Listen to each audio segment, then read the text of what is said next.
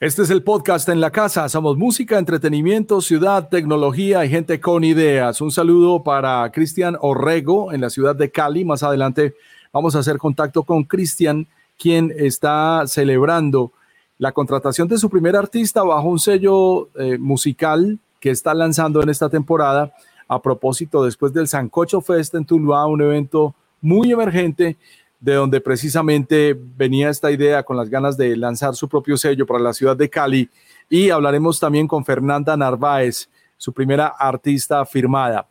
También hay que hablar de Live Aid, el festival que cumple 35 años esta semana, las decisiones de pandemia y el hackeo que se le hizo a Twitter en estas últimas 24 horas. Y en este episodio, en el que hablaremos con el hombre de radio Alberto Marchena Jr., pues tengo la introducción de Edward Muriel, Riel, Riel, Riel, hombre de radio, programador, director de radio y ahora productor para la emisora cultural en la ciudad de Pereira. ¿Cómo estás, Edward? Bueno, aquí estamos. ¿Qué más, Gabo? ¿Ya, ya pasó el señor de la mazamorra? Podemos hablar tranquilamente. Pasó el señor de la mazamorra, pero ¿cómo te parece que se soltó un aguacero? Que no sé si alcanzas a oír el ruido. Ah, sí, yo sí, sí, sí, sí, ahí hay, lo que pasa es que tenés como una, una latica de cine, esos son dos tejas. es un techo a dos aguas con zinc. ¿Vos te imaginas nosotros tratando de grabar con, con dos tejas de zinc? Bueno, claro que si la familia de campesinos está haciendo lo que está haciendo en las redes, pues ¿por qué no podríamos hacer un podcast con un techo de zinc? Claro, no, todo se puede y sobre todo desde que haya donde meter la cabeza, ¿no? si lo está haciendo, bien, si lo está haciendo hoy eh, para saludarte desde la ciudad de Pereira, haciendo radio, gracias a Dios, continuamos al frente de la radio, estamos ahora con la emisora Risaralda 100.2 Tu Radio, que es una emisora de interés público de la gobernación de Risaralda con cubrimiento a cinco departamentos, pero muy contentos hoy de ver resultados de la encuesta continua de audiencia radial. Popularmente nosotros en radio la llamamos el echar Gau, ¿no? El echar, porque sirve para echar gente, ¿no? Sí, para echar gente. Hoy muy contento, ya que estás hablando de proyectos alternativos, veo con mucha alegría aquí en, la ciudad de Pereira como una emisora que pertenece a la Universidad Tecnológica de Pereira, alma mater de la ciudad y pues obviamente universidad pública, eh, homologando lo que es, homologando no, homologando lo que es eh, la UDA tal vez, ¿no? En, Medellín, la Universidad de Caldas en, Caldas, ¿no? Más o menos. Sí, podría ser. Si es universidad eh, pública, pues aquí también tenemos la Nacional eh, y desde luego está la Universidad de Antioquia con la que casualmente yo también trabajo. Óigame, ¿y estamos así de mal en la radio que terminó subiéndose una emisora cultural? No, eh, bueno, lo que pasa es que ahí, viene, ahí viene el cuento y, un poquito de de varilla que llamamos y me, me, complazo ya estar viendo estos resultados de, de, sintonía, pues que son encuestas telefónicas muy debatibles por muchos en la radio, en los medios, de los últimos cuatro meses de consumo, marzo a junio, pero la emisora universitaria estéreo adoptó un nicho que personas como vos, Gabo, cultivaron en la ciudad de Pereira desde la época de Musicando y toda la época de Radioactiva que desapareció, retomaron ese formato de rock pop con un sonido un poquito oscuro, no, no del todo negro, es un, como un grisáceo, un dark como grisáceo diría yo, y mm. tiene algunos éxitos del mundo muy bien compaginados con éxitos en, en, español del pasado. Y bueno, ahí han logrado cautivar un público. Veo en este momento puesto 9 de la ciudad de Pereira, Universitaria Estéreo, 19.100 oyentes, ganándole en ranking a una, dos, tres, cuatro, cinco, seis, siete emisoras comerciales cuento aquí a la carrera. ¿Y quién es la número uno? Déjame adivinar. Olímpica. Sí, claro, obviamente tienen. No, no, y, pasa lo que pasa en la ciudad de Medellín, Gabo. Dobla, dobla, no, triplica al segundo lugar. Yo no sé, pero a mí me parece que con las encuestas hoy en día estar en el número 10 es estar a nueve puestos de Olímpica Estéreo. Y pues eso no tiene nada de malo, pero hay emisoras a las que necesariamente uno no quiere parecerse. Entonces, felicitaciones. Felicitaciones por el puesto que, han adquirido a punta de radio comunitaria, no digamos radio de interés público más bien. Sí, radio, eh, radio cultural. El, el, único reto que tiene ahí la radio cultural es salirse ya del siglo XX, llegar al siglo XXI. Es decir, esas voces rebuscadas y trascendentales en donde los locutores hablan pasito y despacio, ya lo deberíamos ir superando y, e ir llegando al año 2020. Yo creo que hay que hablarle a la gente que definitivamente está al otro lado y ese formato de esta es radio de interés público. Eh, sí, no, no, no, no, estamos burlando de tipo de locutores, pero sí, yo creo que ya la gente no espera que le hablen así. Hay que hablar de temas culturales, hay emisoras que, eh, esta es un ejemplo, lo está haciendo muy bien y hay otras en el país para, para destacar, pero creo que esta se destaca. Tendría que dar una vueltica a, las distintas ciudades, pero, pero creo que esta puede ser la emisora mejor ubicada en un ranking en su género de interés público. ¿Sabes cuántas emisoras de interés público tiene Colombia, Gabo? 235. Te aprendiste la cifra, 220, 220. ah, estoy cerquita, estoy cerquita. no, pero, pero insisto, insisto, no es que la radio cultural sea muy buena, de pronto es que la radio musical está tan mala que para encontrar contenidos de verdad que le hablen a uno al oído, hay que irse a escuchar otra cosa. Sí, sin duda alguna. Eh, estabas hablando también de, un tema importante que fue la hackeada de, Twitter. Yo creo que todo esto tiene que ver, yo lo uno con, con un capítulo de estos de House of Cards porque se me hace muy curioso cómo se mezclan dinero plataformas y hoy amanece cambiando Donald Trump al, al hombre de, de, prensa de su, digámoslo, de su campaña. De la campaña, ¿no? de la campaña. ¿no? Es que el que trabaje en una campaña de Donald Trump se merece eso y mucho más. Sí. Eh, entonces, pero, pero no, pero no creo que sea por ese lado. Yo creo que la hackeada. No tiene nada que ver, no, me lo estoy Yo creo que no. No, lo que pasa es que Donald Trump hace papel higiénico cualquier funcionario que esté al lado o detrás de él.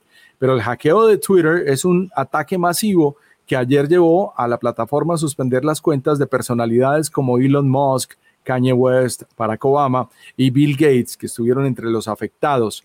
Gravísimo lo que está pasando ahí, porque lo que aparecía era un mensaje fraudulento que involucraba la moneda virtual de Bitcoin. Decía, todos me piden que retribuya y ahora es el momento. Eh, y decía, Tú envías mil dólares y yo pongo dos mil. El problema es que mucha gente alcanzó a invertir plata en esa, en esa dirección que daban. y esa es una de las de los scams más viejos en la historia, inclusive desde la era del, correo electrónico. ¿No te llegó alguna vez una oferta de estas? Eh, hombre, yo estoy buscando todavía si, si mi tía la, era la de Etiopía, era una tía en Etiopía. que, eras que eras descendiente directo de un rey. Sí, y yo lo estoy buscando todavía porque, porque era Magiel, Magiel. Ve, Muriel, a propósito de la radio cultural, de nuevo, felicitaciones por entrar en ese top 10. La verdad, nunca había visto que una emisora de interés público entrara en el top 10 de una ciudad, con excepción de Popayán, por allá al inicio de los años 2000, en donde la emisora de la Pop, Pop, Pop, Pop Policía Nacional era, era número uno. Era número uno en Popayán, era una vaina increíble. Y de nuevo, uno piensa, tiene que estar muy malo el resto de la radio para que, para que esto pase. En Medellín tenemos una, una propuesta, una propuesta de radio con otra visión, no es la emisora esquematizada, así hablando en el tono del siglo anterior, sino una emisora un poco más fresca, una emisora alternativa, una emisora con visión empresarial, que es la emisora de la Cámara de Comercio de Medellín para Antioquia, 95.9, donde, por cierto, este fin de semana estamos llegando a la mitad del proyecto 500 discos, 500.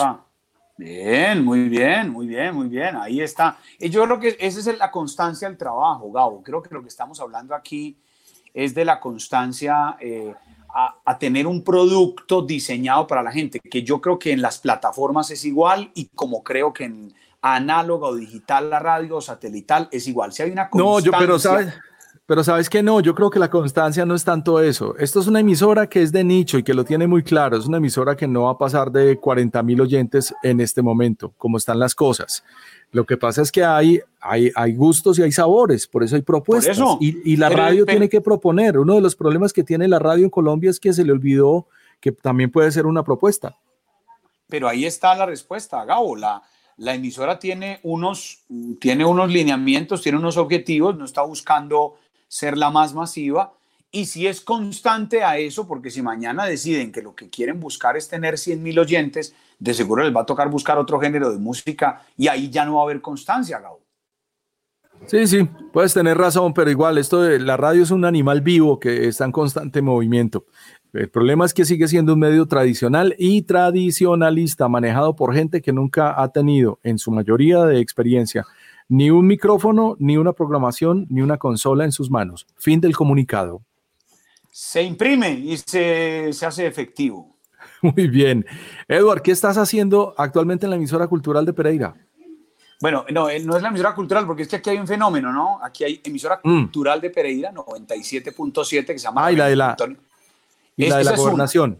Correcto, es que esa es una. La otra es una emisora en la que yo estuve, que es una emisora musical eh, a cargo de ese proyecto que logramos ser número dos en este tema de las encuestas del ECAR, que se llama Pereira al Aire, que es una emisora formato baladas románticas clásica.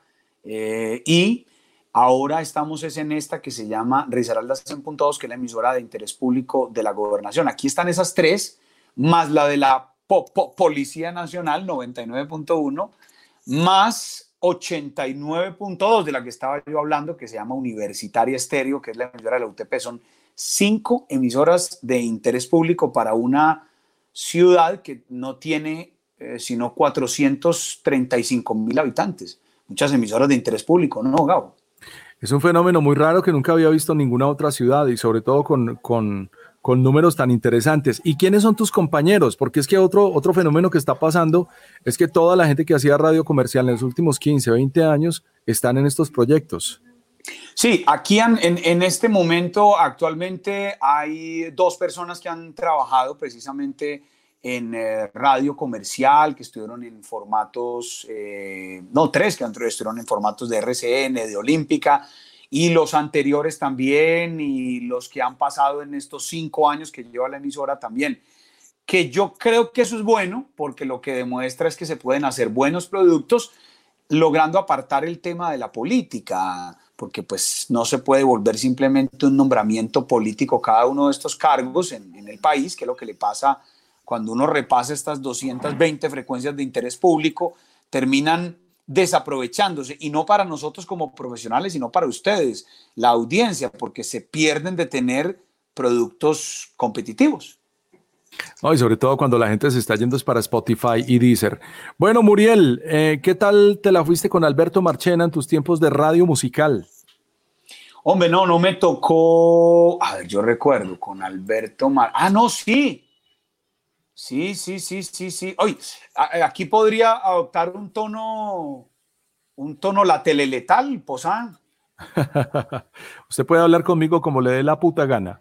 Aquí no tengo ningún problema y es que creo que puede ser de las personas en radio que más tiempo pude disfrutar. 30 segundos. Te, me dijo en la ciudad de Pereira, me dijo, hola amiguito, ¿cómo estás? ¿Tú te llamas Eduardo Muriel? Yo, sí, don, Alberto, ¿cómo está? Y me iba a sentar y me dijo, no, no te sientes. Era para decirte que no vamos a contar más contigo. Ah, no me digas, te tocó bailar con la más fea en, el esquema de Marchena. Ah, qué lástima, hombre. Sí, porque él llega, pero no, pero no fue culpa de él, él llegaba a cambiar oxígeno, energía que te mueve, 88.7 mm. en Pereira, para que se volviera radioactiva rock and pop. ¿Sí? Ah, entonces, Entonces yo estaba aquí de la mano de Rodrigo Salazar de Chulavita como coordinador de las emisoras musicales de Caracol en Pereira en ese momento.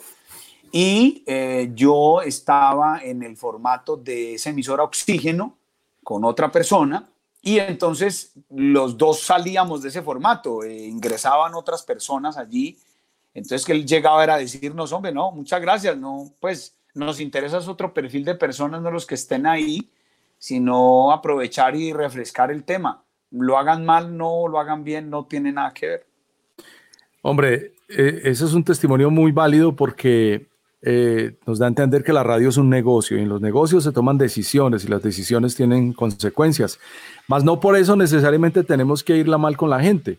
Alberto Marchena es un gran tipo de radio, es mi amigo desde hace mucho tiempo. Afortunadamente nunca me tocó ninguna de las decisiones duras que, que se tomaron en su tiempo en Caracol, pero se le puede aprender mucho a Marchena. Eh, es una persona de amores y odios, ¿sabes? La gente que lo quiere lo ama, pero la gente que no lo quiere no lo quiere tanto. Ah, sí, claro. No, no, no tengo, no, y no, la verdad fue una situación que comprendí porque pues simplemente era un cambio que tenían que, que hacer. Luego me lo encontré, fue como competidor, él dirigiendo los 40 principales Bogotá y yo dirigiendo la Mega Bogotá.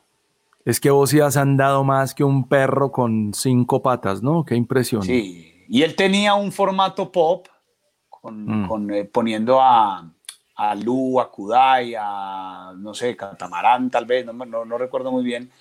Y yo cojo un formato crossover con la Mega y despedazamos esos 40 principales. A la siguiente encuesta, Caracol prescindió de los servicios de Marchena. No sé si fue por eso. Qué montón de cambios los que hay a propósito en la Mega y en las emisoras de RCN que vienen en, esta próxima temporada, ¿no? Qué lástima por la gente que sale. Sí, pero también es, hombre, no lo, hay, hay que darle la oportunidad al tema y hay que, eh, al tema me refiero de las plataformas digitales, de la radio de interés público, yo creo que hay muchas cosas para, para hacer y que pueden hacer las personas que están allí porque obtienen experiencia, Gao, hay gente... Claro, no, pero el problema es que el negocio de la radio tradicional cambió y no lo han querido entender oh. en las empresas. De eso vamos a hablar con Marchena precisamente en este instante. Eso es básico, tenemos que entender que eh, eso y Gabo, no solamente el negocio de la radio, todos los negocios, no podemos pretender que el empleado esté ocho horas ahí calentando nalga. ¿Cómo el lado ¿Cuánto vale la hora de nalga suya? No, ya no más. Ya no más. ¿A cómo, ¿A cómo la hora de nalga? No, ¿a cómo la hora de nalga? No. ¿Cuánto vas a producir al final del día o cuánto vas a producir al final de la semana? Eh, a mí me parece muy curioso, por ejemplo, Gabo, no sé, nos salimos mucho del tema, esas empresas comerciales que citan a los vendedores a las 8 de la mañana para verles la cara de 8 a 8 y media y tienen que atravesarse, por ejemplo, en Medellín, una persona que vive en la estrella, ir hasta la Alpujarra para luego salirse a ir a visitar un cliente en Envigado, simplemente porque el jefe lo quiere ver calentando los primeros 30 minutos de nalga en la oficina. Ayer leía un artículo en un medio, creo que era británico, en el que decía, eh, hace mucho rato la oficina está relegada y no nos habíamos enterado. Y es así. Por lo menos en mi caso, yo soy independiente, trabajo con varias compañías y en la posibilidad siempre voy a estar virtualmente. Lo que necesiten, pero les salgo virtualmente. Nada de, y menos ahora en tiempos de pandemia. Bueno, Edward, eh, Live Aid, 35 años, la celebración. Por ahí tienen un muy buen podcast a propósito, Alberto Marchena Jr. Y le recomiendo un capítulo de La historia secreta de la música de Alejandro Marín, el libro, bueno, en donde cuenta la historia de lo que pasó con la plata del evento Live Aid. ¿A dónde fue a parar eso? Muy interesante lo que pasó porque no tiene un final feliz, pero sí me llama mucho la atención de cómo todo el mundo está hablando de Queen, la gran presentación de Live Aid, los 35 mejores minutos de su vida, no sé qué. Y a mí me parece que no, a mí me parece que hubo otros artistas más relevantes ahí, como Phil Collins, que era la estrella del momento. Había una artista nueva que estaba debutando en vivo que se llamaba Madonna y se les olvida. Una niña. Una muchachita y eh, la agrupación, la gran banda de rock de 1985 se llamaba YouTube. que sigue siendo la gran banda, que, que, sabroso poder tener ese sonido eh, comercial sin, sin decaer, ¿no? Sin decadencia, qué bien lo hace YouTube. Eh, me Yo me la aburrí a YouTube. Hace como seis años me aburrí de YouTube. Ya los vi en concierto, ya los vi dos veces, los amo, los llevo en el corazón, pero uy, qué aburrimiento los discos nuevos de YouTube. Déjeme decir. No, no, los discos nuevos sí no. Me, pasa que se me dispara muy seguido la lista. Cuando conecto los audífonos aquí al teléfono, se me dispara la lista y termino yendo el mismo disco y no lo he podido eliminar porque lo tengo en preferencia, pero me pasa lo mismo. Y me quedo con el abdomen de esa muchachita de hace 35 años, pero hoy, el abdomen que publicó Madonna la semana pasada en Instagram. ¿La viste, pues? O sea. ¿ah? No, no la vi, no, ¿sabes? Sabe que no sigo a Madonna en Instagram, me le mamé a Madonna, me le aburrí tanto a Madonna como a YouTube. No, a mí me encantan las locuras de Madonna o, o, a, cambiarla de palo, o por ejemplo de la Paulina, de Paulina Rubio. Me encanta cómo no, cómo no, ya no pierden el sentido de, de, los años y de las décadas. O sea, qué locura, andan en una locura, pues que no les importa absolutamente nada. Y para hablar del Live Aid, yo creo que es valedero lo que está pasando en medio de todo esto de la música urbana, eh, que es lo que tiene enseguecidos a los jóvenes menores de yo creo que de veintitantos años, porque pues esto entró con fuerza, con mucha fuerza en el 2003 y ya son 17 años. Entonces hay gente de 30 años que no aprendió a bailar sino música urbana, pero me parece chévere la moda que he visto, Gabo, en, en, niños, en adolescentes, que están aprendiendo de rock con Queen. De pronto les pasa que obviamente desdibuja la película todos estos otros grupos que estás mencionando, Gabo y que Alberto y Alejandro los han mencionado. Entonces, chévere que, que, esto les sirva para que se inicien y se den cuenta que había una gran cantidad de bandas al lado de Queen y que curiosamente ellos no eran los más importantes en ese momento. Pero yo rescato de allí que esto les está dejando ver a ellos pues lo que era el movimiento del rock y ha creado una nueva, como una nueva generación de, de adeptos, ¿no te parece? Sí, claro, todo suma siempre y cuando sea por la curiosidad de, la, de descubrir otra música que no es precisamente Bad Bunny.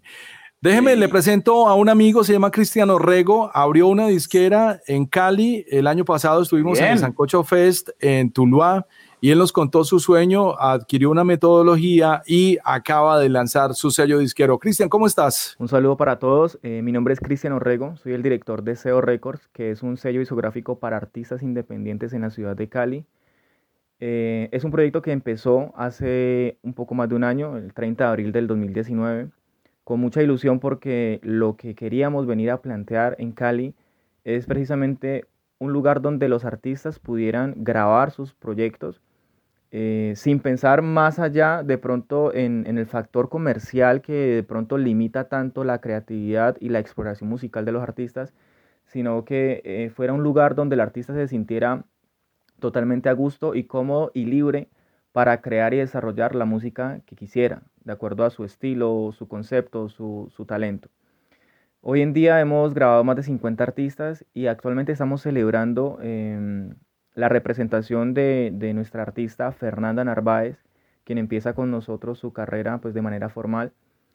Y bueno, esto ha sido un proceso muy bonito porque la diferencia que tiene SEO Records en Cali en el Valle del Cauca versus de pronto otros lugares de grabación o, o entidades que hacen ese tipo de representación es que nosotros no solamente grabamos al artista, sino que también entra en un proceso formativo de mi parte un proceso formativo en el cual me he desarrollado y me he desempeñado durante ya casi tres años con mi coach y mi mentor Dani Aragón.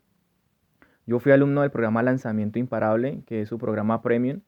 Eh, entré como artista con la visión de ser artista hace, hace casi tres años y a partir de ahí salí con la mentalidad totalmente transformada, con una visión de negocio totalmente amplia, y con todas las ganas de querer formar industria y crear esos tejidos que están faltando aquí en Cali para que los actores más importantes se unan y puedan crear industria. Entonces a partir de ahí salí con la idea de desarrollar un lugar donde el artista caleño que tiene tanto talento pues pudiera desarrollar sus producciones, pero no solamente eso, sino que también pudiera eh, aprender, formarse, tema de redes digitales, tema de marca personal incluso, porque es que la marca personal eh, viene a ser las bases de la marca artística. Y si tú construyes tu marca artística sin entender tu marca personal, tarde o temprano ese artista se va a sentir débil, se va a sentir eh, no identificado y posiblemente eh, tendrá que dar un paso al lado o, o, recapitular muchas cosas que no se hicieron bien desde el principio. Entonces nuestro programa de formación ataca también esa parte, desde la parte de la construcción de la marca personal y llevarla hacia la marca artística, Después, cuando el artista ha entendido algunos factores como atributos diferenciales, la aceptación de los mismos, eh, el llevar eso a una estrategia de marketing eh, y después llevarlo al tema de negocio, posicionamiento, ventas, comunidad online, pues ese ha sido como el mayor diferencial que nosotros tenemos y es algo que complementa totalmente eh, el proceso de un artista, ¿sí? porque el artista no solamente son canciones, el artista es realmente todo un movimiento, todo un concepto. Y si esa parte no se trabaja, eh, serán artistas que siempre les estarán faltando algunos detalles bastante importantes. Entonces, eh, un saludo para todos, realmente eh, bienvenidos a SEO Records. Esta es la casa del artista independiente en Cali y espero verlos pronto por acá. Saludos. Y de Cristian, que es el gerente de la compañía CEO Records en Cali, pues la celebración, una celebración muy válida que estaba compartiendo con todos sus amigos del Sancocho Fest en esta temporada. Su primera artista firmada se llama Fernanda de Narváez y así suena. Hola, este es un saludo muy especial para Gabriel Posada, eh, de parte de Fernanda Narváez, la primera artista firmada del sello CEO Records. Tengo 23 años, soy estudiante de música en Bellas Artes y llevo unos 14 años cantando. Dentro de estos 14 años he vivido en muchas partes, lo que ha enriquecido mucho mi concepto musical y ahora que estoy entrando a CEO Records, pues tengo la oportunidad de mostrar todas estas corrientes musicales de las que me he visto untada, por así decirlo, y orgullosa de todo lo que hago, de todo lo que he hecho hasta el momento. Eh, aparte de estudiar en Bellas Artes, eh, soy la ganadora del Festival Nacional de la Canción en Barranquilla en el año 2019. He participado en algunos realities, en especial cuando estuve pequeña y durante estos años he ganado algunos concursos musicales y nada, pues he tratado de dar lo mejor de mí en estos, en estos últimos años. Nunca me había dedicado a producir mi música porque esperaba el momento preciso en el que supiera qué quería entregar, qué quería dar, en el que yo tuviera la capacidad de crear mi música, de meter mano y de decir, quiero que esto se haga así. Por eso ahora que entro a SEO Records, pues estoy muy emocionada de ser parte del equipo, de empezar este camino musical en que he retrasado durante muchos años solamente para entregar lo mejor. Así que lo que se venga eh, va a ser algo de lo que realmente me siento muy orgullosa y que estoy muy complacida de compartir con todos. Y se viene una mezcla de cosas, se viene una mezcla de, de todas estas influencias que tengo. Eh, y espero de verdad que les guste muchísimo, que la disfruten y que puedan gozar conmigo de esta música increíble que estamos haciendo en SEO Records. Gracias, Fernanda. Bueno, Muriel, ¿cómo estamos de colchón en esta temporada? De colchón, hermano, pegado, pegado a la espalda. Tal vez usted es de los que esperaba el fin de semana para descansar mejor, pero llegó la cuarentena y se enteró de que su colchón no es el mejor aliado de su descanso y ahora lleva todo este tiempo pensando en cambiarse a algo mejor. Su comodidad es nuestro sueño. Colchones Flexo, regales el descanso de un flexo de medidas estándar desde 320 mil pesos y pregunte por nuestro flexo ortopédico alta gama con 34 centímetros más de altura y suavizantes en sus dos extremos. Industrias Tago distribuye y fabrica colchones Flexo. Flexo patrocina este podcast. Llámenos 301-6300. Estamos en la calle 44 San Juan, número 6970 en Medellín y entregamos en la puerta de su cuarto. Celular 300 600 9957 300 600 9957 Colchones Flexo. Tal vez usted esperaba el fin de semana para descansar mejor. Pero llegó la cuarentena y se enteró de que su colchón no es el mejor aliado de su descanso. Y ahora lleva todo este tiempo pensando en cambiarse a algo mejor. Su comodidad es nuestro sueño. Colchones Flexo. Regálese el descanso de un Flexo de medidas estándar desde 320 mil pesos. Y pregunte por nuestro Flexo ortopédico alta gama con 34 centímetros más de altura y suavizantes en sus dos extremos. Industrias Tago distribuye y fabrica colchones Flexo. Llámenos 301-6300. Estamos en la calle 44 San Juan, número 6970 en Medellín. Y entregamos en la puerta de su cuarto. 301-6300 y el celular 300-600-9957. Colchones Flexo.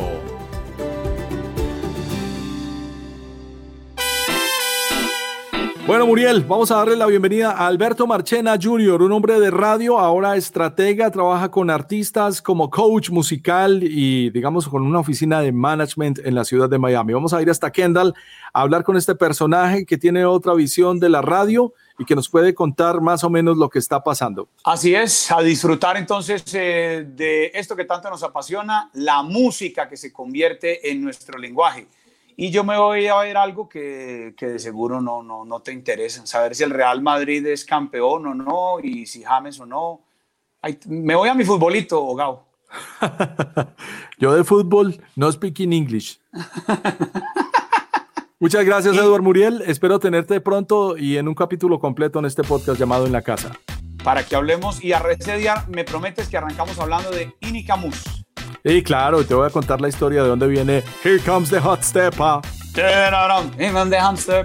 Un abrazo, Edward, y muchas gracias por acompañarme en el podcast en la casa. Aquí está el podcast en la casa. Siempre será un placer hablar con gente de medios y gente que sabe hacerlos. Alberto Marchena Jr., bienvenido, estás en la casa. Eh, gracias, Gabriel. Eh, el Junior hace rato casi no me lo dicen, pero estoy intentando rescatarlo en estos días. ah, te toca, te toca. Sobre todo cuando hace parte de la marca personal, ¿no? Sí, lo, lo, estoy rescatando y no sé, como que por de pronto por, por cambiar, por un poco salido de la monotonía de estos días. Bien, Gabo, muchas gracias, gracias por la invitación, aquí estamos. No, gracias por aceptarla, totalmente encantado. Eh, para nuestros eh, teleoyentes y audiencia en general, Alberto Marchana es una de esas personas que arrancó la pasión por la radio desde muy joven en Barranquilla y actualmente trabaja en, contenidos, eh, digamos, en asesoría, en coaching para eh, artistas. Yo les voy a mostrar por aquí un poquito de lo que está haciendo Alberto Marchena, eh, especialmente en podcast, porque esto es un bicho, esto es un problema mental. Por ser miembro de una banda llamada The Boomtown Rats y porque también había sido el protagonista de la versión cinematográfica de... Este podcast es el de 35 años de Live Aid, del concierto de México más importante de la historia en, eh, en Spotify. De acuerdo, ese podcast, eh, digamos que ese podcast se, se hace con, se hizo pues de alguna manera, nació hace cuatro meses atrás cuando la pandemia estaba comenzando. Eh, y justo cuando la pandemia estaba comenzando, lo que terminó pasando fue que pues estábamos todos encerrados y un día dije, miércoles, qué monotonía tan, tan, tan absurda esta. Y pues pasaban los días y uno como que quería hacer algo. Y, un día escribí en Twitter, que siempre he sido como muy, muy activo en cosas de música sobre todo y entretenimiento. Y dije, oye, ¿qué tal si hacemos un podcast de música diario? Em, digamos que extrapolando el podcast como tal, ya venía haciendo otros podcasts, pues, pero digamos que quincenales o semanales, pero este era un poco como, como juntando el, formato de podcast junto con el de radio y era hacer diariamente un podcast. Entonces, lo que dije es, ¿qué tal si hacemos, la gente estaba tan desparchada sin hacer nada al final del día, tampoco quería ver todo el día televisión, ¿por qué no hacemos un programa, un, podcast realmente que, que, que cuente historias de música? Y que sea en vivo. Entonces el podcast cuando se hizo se transmitía en vivo a través de la plataforma de Spreaker, digamos. Adicionalmente, además de, de, transmitirse a través de la plataforma de Spreaker en audio en vivo, también hacíamos un también se hacía un Instagram Live que tú lo podías ver en, que tú que tú también lo, lo, podías ver en lo podías ver en, video. Entonces, eh, eh, de ahí, ahí nació, digamos que Roca Domicilio.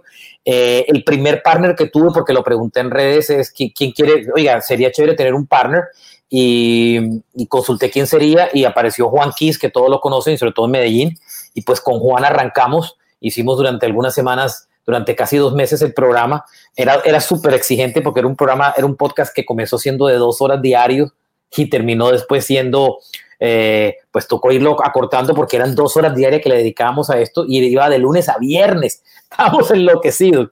Y pues bueno, después eh, Juan ya le tocó dedicarse como 100% a la, a la, emisora, pues, a Radioactiva como tal, y pues es invitado especial o, ocasionalmente. Ahora lo hago con otro amigo que se llama Carlos Soñoro, pero ya lo hago, digamos que en una versión un poco más corta de una hora y ya no lo hago live, sino únicamente clásico formato de podcast en audio y lo editamos pues diariamente de lunes a, jueves.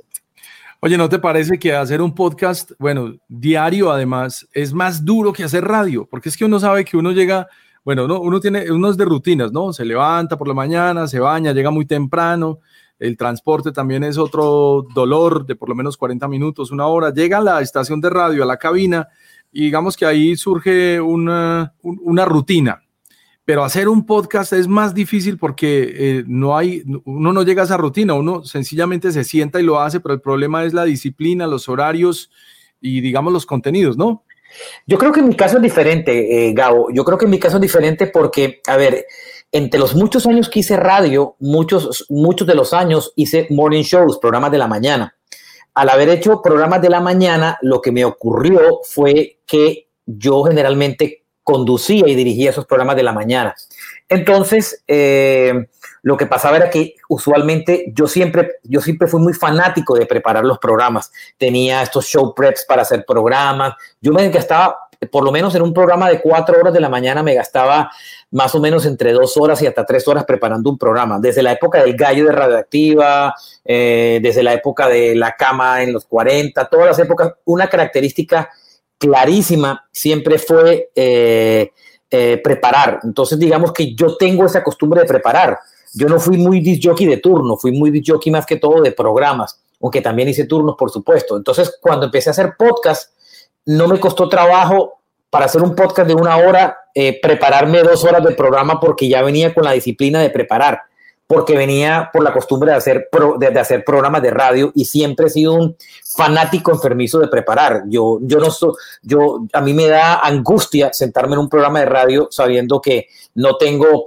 eh, eh, los contenidos, por lo menos, no librear, porque eso es aburridísimo, pero sí por lo menos tener eh, un, un, esqueleto de lo que voy a hablar minuto por, hora por hora en cada uno de los programas. Entonces, digamos que para mí esa ha sido una ventaja del podcast Igual se lo digo a mucha gente que hace podcast hoy en día. Mucha gente que hace podcast hoy en día le, digo, eh, tengan mucho cuidado, eh, eh, pues porque finalmente si no, si no preparan, pues va a ser un poco como complicado, ¿no?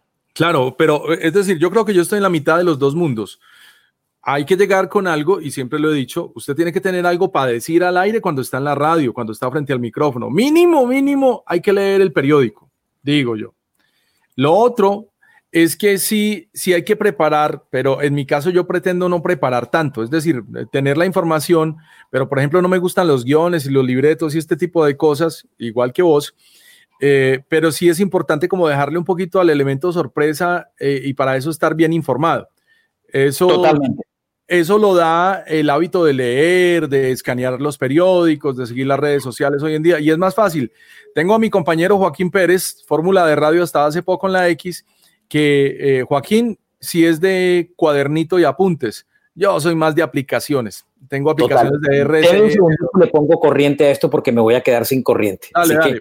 yo soy más de, dale, yo soy más de, de, aplicaciones y más como de, de preparar eh, en RSS en contenidos, porque digamos que el, el, el, el, contenido del programa sí debe estar preparado, pero no tan preparado como para uno eh, dedicarle tantas horas. Pero bueno, hay gente más juiciosa como Marchena que le gusta, o como Joaquín Pérez, o, como Santiago Ríos y otros amigos que les gusta preparar, inclusive desde el día antes.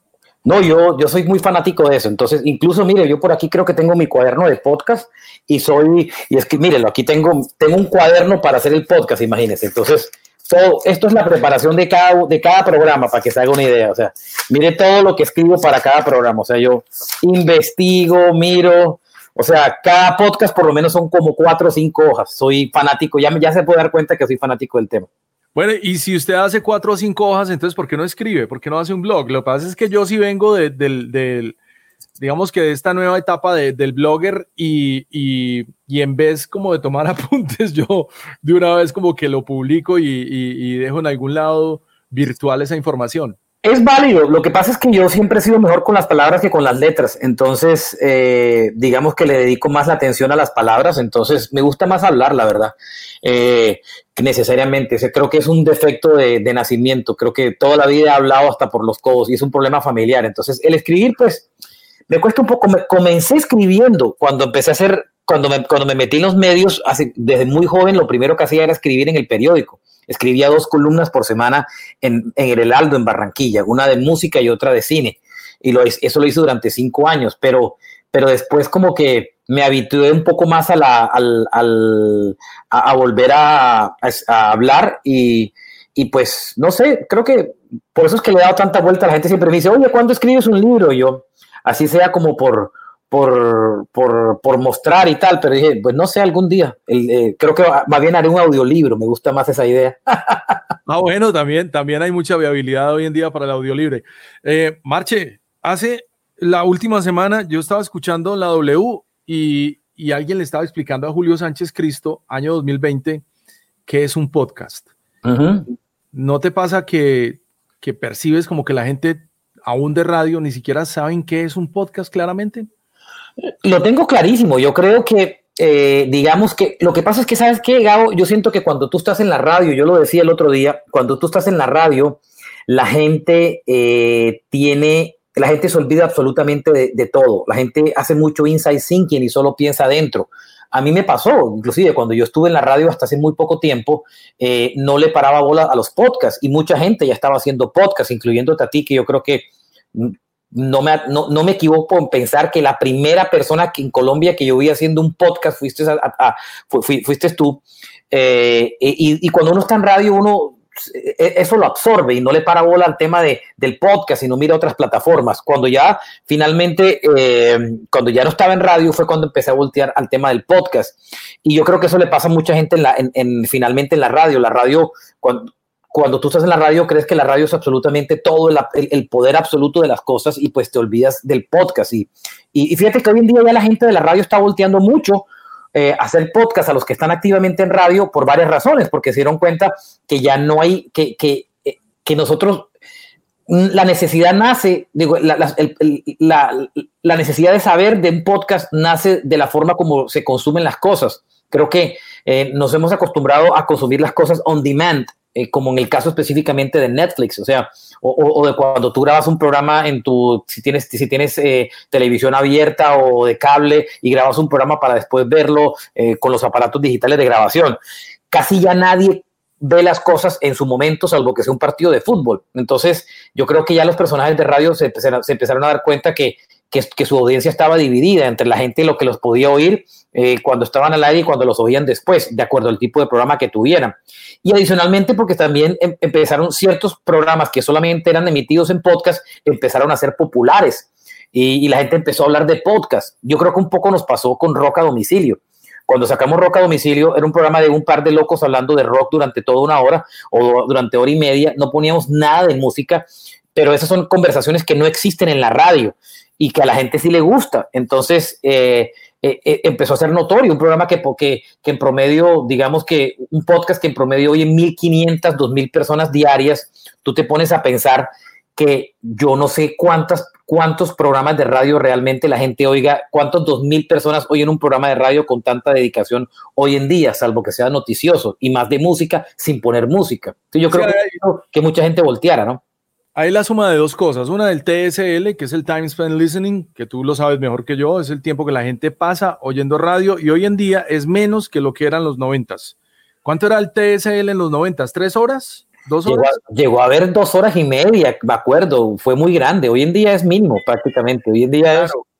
Y a eso tú le sumas la usabilidad, que es lo que acabas de explicar de, Netflix. La usabilidad del podcast, pues, eh, es mucho más prominente, es mucho más grande.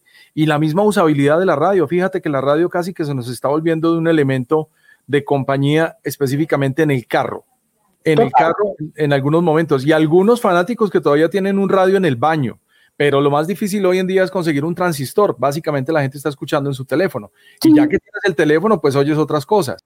Sí, yo creo que uno de los primeros dolores de cabeza de la radio se llama la portabilidad. Yo, o sea, digamos que eh, la radio, en la medida que los radios dejaron de existir eh, y, la gente empezó a consumir audio a través de los celulares, eh, el problema que se armó fue que entraron a competir con otros, con, con, otros suministradores de audio que, que también estaban dentro del celular. Entonces, ya usted le da lo mismo escuchar un programa de radio en su celular eh, o escuchar o sintonizar una emisora a través del celular, le da lo mismo. Entonces, si en, ese caso, pues puedo oír música por streaming o en ese caso, si me quieren que me hablen de música, pues me oigo un programa en podcast, entonces me oigo un podcast de tipos que hablen de música. Entonces, usted en el mismo aparato entró a competir con un universo mucho más grande.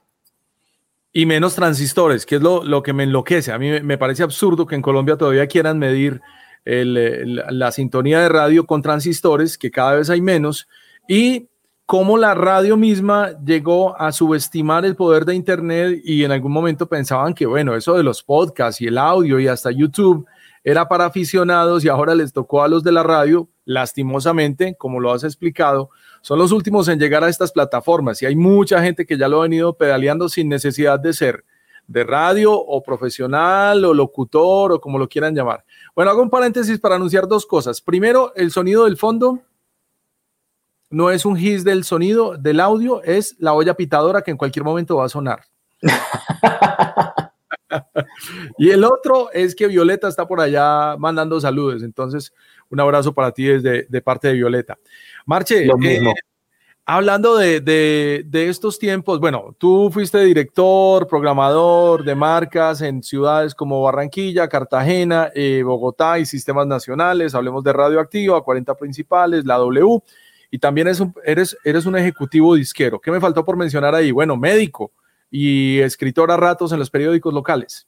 Sí, y hoy en día management de artistas. Entonces, digamos que, que, he transitado por todo el entretenimiento de un lado para otro.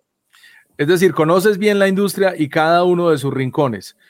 Sí. Eh, ¿No te parece que, que, la industria definitivamente cambió para quedarse cambiada? ¿No te parece que, que nunca vamos a volver a esa normalidad si podemos llamarlo normal, en, el, en, muchos casos, digamos, por ejemplo, en la monetización eh, de la misma radio, de la programación, de, qué sé yo, el reclutamiento de talentos, las personas que están al frente de las programaciones hoy, que cada vez son menos, generalmente son controlados desde un headquarter o desde una central. Eh, ¿Cuál es tu feeling en este momento hacia la radio? ¿Qué pasó con la radio?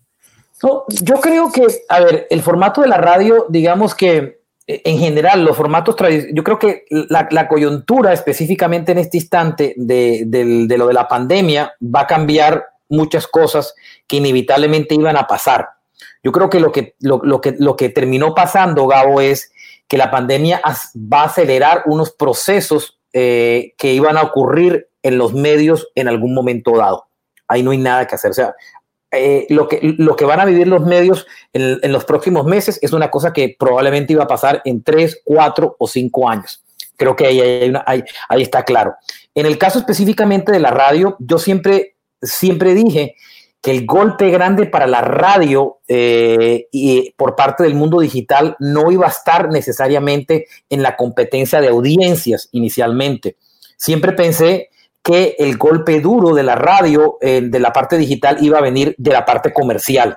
Y yo creo que ese es el impacto que se ha acelerado de entrada eh, en todos los medios tradicionales, específicamente en la, en la radio. Y es que eh, cuando las compañías terminan reduciendo su presupuesto, las marcas terminan reduciendo sus presupuestos económicos, como lo como está ocurriendo en esta pandemia por X o Y razones, eh, han reinvertido gran parte de su dinero en el mundo, en el, en el, mundo digital, en el mundo de pauta digital, de las diferentes formas que lo quieran hacer. Entonces, ¿qué es lo que ha hecho eso?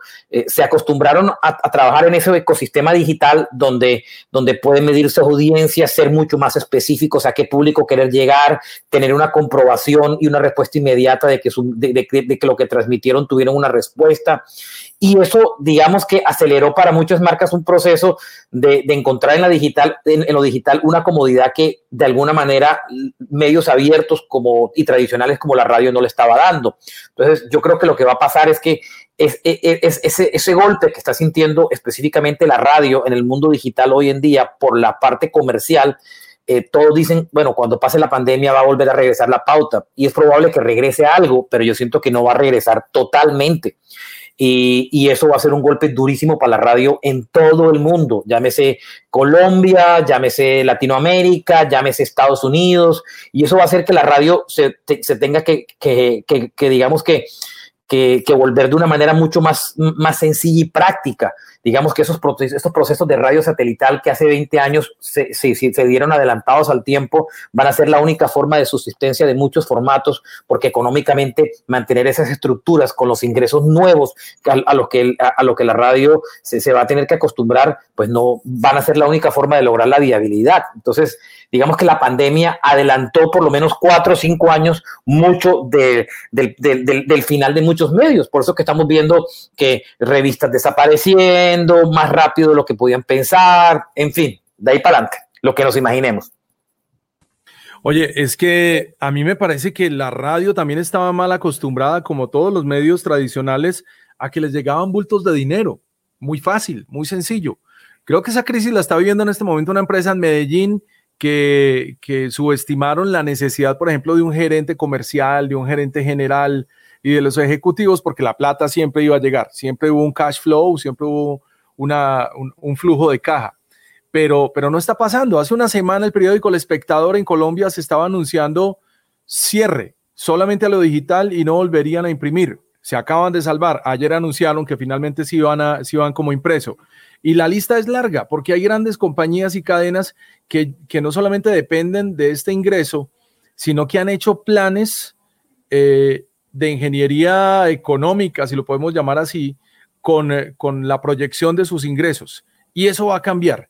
El problema de que eso cambie no es tanto eh, de para dónde se va la plata, sino cuánta plata va a empezar a llegar, como lo dices tú. Estaba diciendo ayer un científico que los dos problemas que trae la pandemia es que primero eh, es uno eh, natural, la, la, naturaleza es la que, eh, no digamos produce, pero sí es la que manda en el asunto pandémico, digamos desde lo médico pero la consecuencia, y ahí no hay mucho control, es la economía. Y grandes empresas, grandísimas empresas, enormes empresas, como Bianca en Colombia, se empiezan a quebrar. Total, yo creo que eh, eh, en el caso específicamente de los medios, eh, más allá de la crisis económica que, que, vamos a tener y que va a ser diferente en cada uno de los países eh, y cómo, cómo, cada país va a asumir esa, esa crisis económica, que, que, va a ser bastante fuerte, eh, seguramente, eh, y que digamos que este impacto se va, este impacto económico se va a repartir por lo menos en 10 años, eh, sin saber todavía cuándo va a acabar esto, pero digamos que por lo menos 10 años vamos a, a, tener coletazos de este impacto económico. Lo que pasa es que en esos 10 años el mundo cambia mucho, Gabo. O sea, ponga usted a pensar, las velocidades con las que cambian las cosas ya no son mucho más rápidas que las que eran antes. O sea, si usted se devuelve 10 años atrás y, yo lo devuelvo a usted al año 2010 y yo después lo devuelvo entre el 2010 y el 2000, usted ve que hay muchas cosas en los medios que han cambiado, millones de cosas de medios que los han cambiado. Y son cosas que finalmente eh, los cambios hoy son, son mucho más rápidos. Y lo que, y lo que, y lo que generó también la pandemia en, de alguna manera fue que la gente experimentara con una cantidad de, situaciones diferentes y que tuviera otras necesidades totalmente diferentes y, eso aceleró como que eh, cierto, como conté, ciertos procesos que, que, que muchos medios tradicionales esperan que van a regresar, pero que todos sabemos que no va a regresar. Le pasa igual que el almacén que no tenía una estructura de e-commerce. Un almacén que no estaba acostumbrado a vender en línea, en e-commerce, hay almacenes que le ha tocado salir como un loco a montar plataformas de e-commerce para para poder subsistir eh, y para poder vender, pero esos van muy atrasados porque finalmente eh, eh, eh les, toca doble promocionar, promocionar que venden en e-commerce y promocionar sus productos versus otras compañías que ya lo tenían montado. Igualito le ha pasado a los medios tradicionales con, como la radio, exactamente igual. Si, si, usted estaba demasiado enfocado en el tema de antena, su, su universo era súper estrecho y lo va a hacer menos competitivo que, que otras cosas que se encuentra hoy en el ecosistema de, de consumo de audio y video. Pero bueno, es que mm, en esta última década yo sí he tenido conversaciones con directores de radio y gerentes que dicen, no, mira, nosotros no somos Google, nosotros no somos Facebook, nosotros somos radio de antena. Y eso pasó, que se enfocaron en su, en su radio de antena. Y no hay nada más fácil, porque en este mundo no hay nada más fácil que uno encerrarse en una cápsula y como lo decías al principio, quedarse encerrado en el mundo de la radio, como en este caso, sin necesidad de abrir una ventana y mirar qué está pasando afuera y sin la necesidad de de circular entre la sociedad y ver qué más puede pasar y qué más se puede hacer. Yo amo la radio, pero la radio es, insisto, es supremamente peligrosa porque eh, eh, la radio es como estar en, una sala de cirugía y ser uno el anestesiólogo y, vas, y, te vas quedando como dormido con todo lo que explota en el aire. Es cierto, la radio te pasa exactamente igual. La radio, cuando, cuando tú te metes a la radio, la radio te, atrapa y te adormece de alguna manera que crees que no hay nada más allá que simplemente la radio y sobre todo en tiempos modernos. Si eso te pasaba hace, hace 20 años o hace, o hace 10 años atrás, pues no pasaba nada. Pero es que esas cosas han cambiado mucho en los últimos 10 años y hoy en día eh, para poder tener una radio exitosa pues necesitas, yo no creo que la radio se, pues, simplemente lo que necesita hoy es complementarse un poco más de muchas, de muchas cosas. Y porque también las, las fortalezas que la radio tenía ya las estás encontrando en otros lados.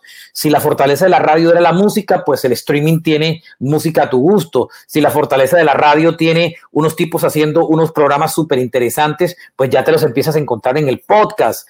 Eh, eh, y, así en adelante, y, de ahí en adelante. Entonces, digamos que la radio puede complementarse con todo ese tipo de cosas. Y digamos que, eh, que lo que tiene que hacer es, para ser exitosa, es poder juntar todas esas cosas dentro de su producto. No solamente ofrecer una, una radio en antena, sino ofrecer millones de cosas. O sea, usted se pone a pensar, hoy hay millones de, de, conciertos por videos eh, como tal, porque a alguien en la radio no se le, se le ocurrió haber hecho videoconciertos antes, ¿cierto? Eh, millones de cosas que, se, que, se han, que, que, han pasado desde los cuatro o cinco meses que arrancó esta pandemia, que uno se pregunta por qué no se nos ocurrió antes. Entonces, eh, es, ese, es el, adormecimiento que producen los medios cuando estás dentro de ellos, incluyendo la radio, que es uno de los que más lamentablemente uno se suele dormir.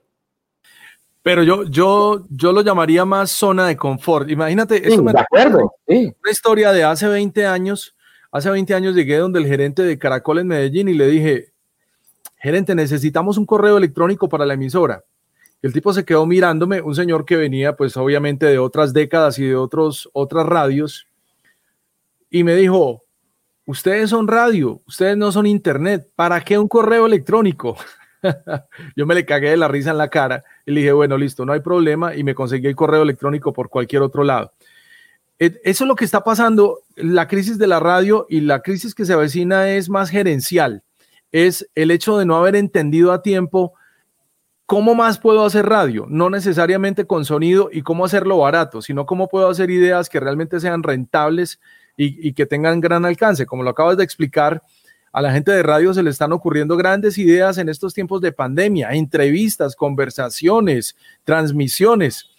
Eh, los mismos artistas musicales. Mira tú, por ejemplo, hace 20 años, si volvemos a ese escenario, Metallica estaba peleando hace 17 contra Napster para que no le subieran su música a internet, en cierto modo. Aunque y, hoy sube, conciertos gratis a YouTube. Y hoy los pone gratis los lunes en YouTube. Qué contradicción, pero mira que, que sí es necesario entender que estamos en otros tiempos y que no necesariamente es un big no, no, no a todo. Te cuento, hay todavía compañías de radio que no han entendido que la radio se puede hacer desde cualquier lugar remoto y no necesariamente en una cabina. Total. Eh, y yo creo que, eh, pero yo creo que, la que, yo creo que la radio todavía tiene una capacidad de, de, de, reinventarse. Y yo creo que eh, este momento tan interesante que, o complicado que estamos viendo, pero interesante también a la vez, yo creo que si, si, si hay alguien con la suficiente visión global de las cosas, eh, va a poder eh, lograr, eh, lograr, lograr un producto súper interesante. Lo que pasa es que no se está viendo y, también son, son muchas cosas atadas, son muchas cosas atadas porque digamos que em, también los departamentos comerciales de las emisoras de radio, que son muy importantes, les cuesta trabajo vender la parte digital de muchas cosas y eso yo creo que también afecta.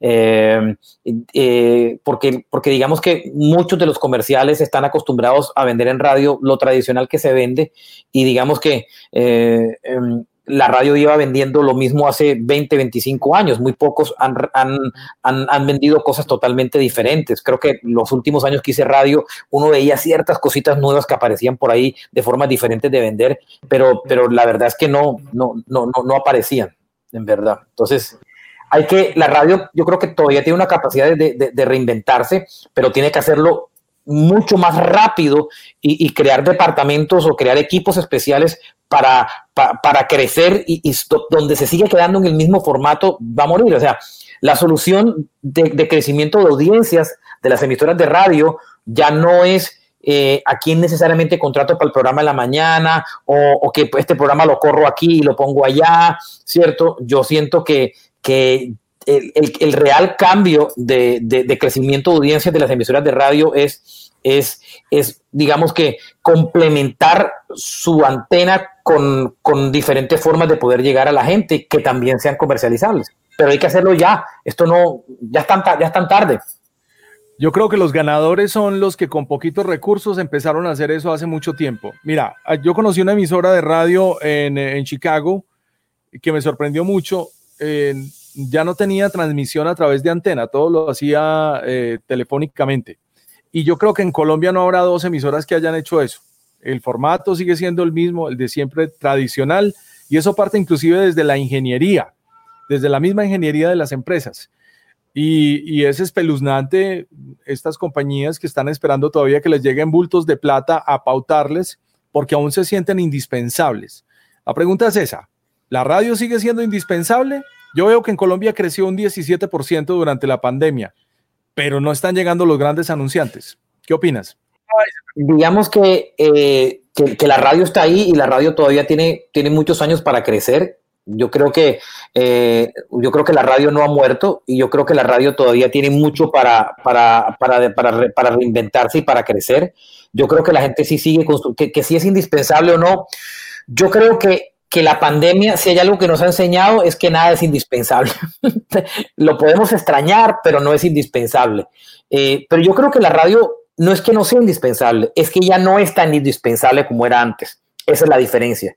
Y al tú no ser tan indispensable como eras antes, te toca ser mejor. Eso es igual que una relación de pareja, ¿cierto? Si tú, digamos que si, que, si tú eres el único, eh, que si tú eres, están los dos solos en, una isla y tú eres el único en la isla, pues de pronto te descuidas en, en, tu apariencia física y en otras actitudes de pareja. Pero si mañana a esa isla llegan 10 personas más, pues eh, que, te, toca, que te toca competir por el amor de esa mujer, pues te va a tocar exigirte mucho más para poder, para que ella siga contigo y para ser indispensable para ella. Igualito es en la radio. O sea, cuando la radio solo existía como radio, pues eh, eh, el, hecho de ser único, indispensable, pues listo. Mientras cuando ibas en el carro, ¿qué era lo único que podías oír? Radio. Cuando ibas en un bus, ¿qué era lo único que podías oír? Radio.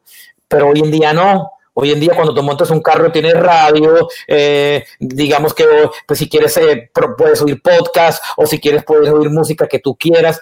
Esa sí es indispensable la radio, pero no tan indispensable como era antes. Entonces eso le, obliga a la, al, medio como tal a ser mucho más, más completo y ser mucho mejor. O sea, antes tú oías una emisora de radio y te tocaba oír la emisora de radio y aguantarte ese jockey malo practicante que ponían, eh, porque sí, eh, y no es que tenga nada con los practicantes, sino que pues para todo hay su momento. Entonces, eh, y te tocaba aguantártelo porque sí, ese jockey malo o ese programa malo de la mañana o ese programa malo de la noche, pues porque no había otra cosa. Hoy en día no. Hoy en día, si tú llegaste a tu casa y tienes, y tienes un programa aburridorcísimo en radio, harto, pues descubriste que hay un podcast eh, y que te gusta más y lo oyes, o hay un programa de televisión que antes te lo perdías porque solamente lo daban en vivo y que ahora lo puedes ver cuando quieras, pues te lo quedas viendo. Eso es lo que finalmente pasa. Y la música, ay, salió el nuevo álbum de, de Metallica, voy a oír la radio por oír el nuevo álbum de Metallica o de quien sea. Ya no necesitas, ya simplemente vas a la plataforma de streaming y lo oyes. Entonces, sigue siendo indispensable, pero ya no es tan indispensable. Entonces, al medio le toca lucirse mucho más y tener mucho más calidad de producto para poder funcionar. Pero eso en, un, escenario, digamos, un poco más evolucionado. Yo quiero decirte que la radio musical de Medellín da mucha pena. Una ciudad eh, industrial, una ciudad en donde nacieron grandes marcas de radio musical como tal. Pues uno escucha a unos personajes que, no entiende de dónde se lo sacan y no entiende de dónde sacan lo que dicen, porque el contenido realmente es muy pobre. Pero ahí es donde eh, no tienen la culpa tanto estos talentos que contratan sino un modelo industrializado de radio que surgió en los noventas. La idea era muy sencilla, tener muchas ofertas de formatos de radio para una gran audiencia y ser mucho más rentables para que mis anunciantes pues no tuvieran que irse a otro lado. Y ese, ese formato se sigue repitiendo, por lo menos lo intentan repetir con, con una muy baja factura en los talentos al aire. No sé cómo te irá con los talentos al aire en Bogotá, que es una ciudad distinta que tal vez, por ejemplo, Barranquilla, me imagino que hace rato que no vas, pero una ciudad como Miami, la radio musical en especial sigue siendo muy saludable. Yo creo que la radio en Estados Unidos no tiene el, la crisis tan de frente y tan complicada como la puede ver Colombia. ¿Qué opinas? No, la, la crisis en la radio en Estados Unidos es terrible, Gabo. Es terrible la, la crisis en la radio tenaz en Estados Unidos. iHeartRadio está pasando, iHeartRadio ha despedido más del 30% de, de, su nómina en los últimos meses, desde, que, desde incluso antes de la pandemia. iHeartRadio es la compañía más grande de radio en Colombia, ¿vale? Eh, eh, y tiene emisoras de radio en todo el país. Es una cadena como puede ser Caracol o RCN, ¿vale? Eh, y digamos que empezó a reducir desde, desde finales del año pasado a comienzos de este año su nómina casi el 30%. Los mercados en Estados Unidos están divididos como en tres tipos de mercados, que son los grandes mercados de las ciudades grandes como, como Nueva York, eh, Los Ángeles, Miami, que son los grandes mercados. Dan los mercados intermedios, que son como ciudades intermedias, ¿cierto? Como tal, eh, que uno puede decir un Bucaramanga como tal, y están las ciudades como pequeñas, que son las, pequeñitas. Cuando iHeartRadio empezó a optimizar sus radios, lo primero que terminó haciendo es, es satelizar las radios eh, pequeñas de ciudades. Y el año anterior, después empezó incluso a satelizar eh, o a nacionalizar los mercados medianos. ¿Cierto? Mercados medianos en Estados Unidos y, y mercados medianos en Estados Unidos son ciudades de más de 2 millones de habitantes. Entonces, y, ya prácticamente eh, ya hay mercados grandes que retransmiten programas, o sea, que ya no tienen programas exclusivos de su ciudad, sino que están sindicalizados no solamente en la mañana, sino en el resto del día. Eh, la, crisis de la radio en Estados Unidos es gigante, no solamente, digamos que, la, que tal vez de la, la radio más sana en Estados Unidos o un poco menos golpeada es la radio latina, porque digamos que, que, la radio latina eh, sigue siendo grande en los mercados donde, donde, donde el público latino es importante. Eh, es un poco, va un poco más atrás en el consumo de audio versus en, el consumo de, otras tendencias versus el, versus el mercado americano, americano 100%.